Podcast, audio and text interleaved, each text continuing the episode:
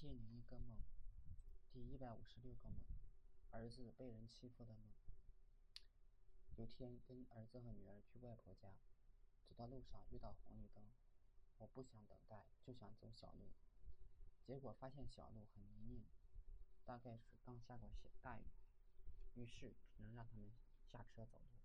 我先骑自行车走回大路，过了一会儿，女儿过来了。过了一会儿，儿子过来了，却不见女儿过来。我问女儿：“怎么还没有来？”儿子说：“他太累了，回家睡觉去了。”我心想，女儿总是这样，走一点路就说累，但还是放心不下，就回头去找女儿。路上看到地里边有两个小土豆，我觉得可能还有更多，就下车去捡。走近一看，却是土坷垃，心中很是失望。再往远处看，看到一棵茄子苗，感觉可以拿回家种。再走近一看，是茄子被踩倒了，而且叶子掉光了，只剩下顶部的芽。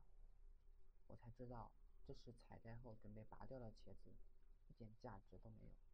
再往低处看，有很多半大孩子在河里洗澡，其中还有一些女孩，一点都不害羞。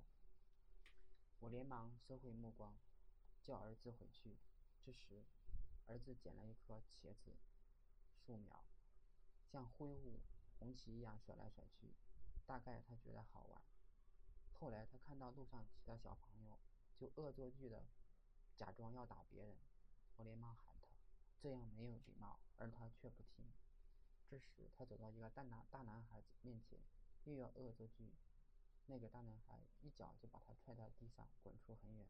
我很生气，感觉教训一下就好，这样踹人就过分了。我攥紧拳头朝大男孩打去，完全不顾及自己是成人。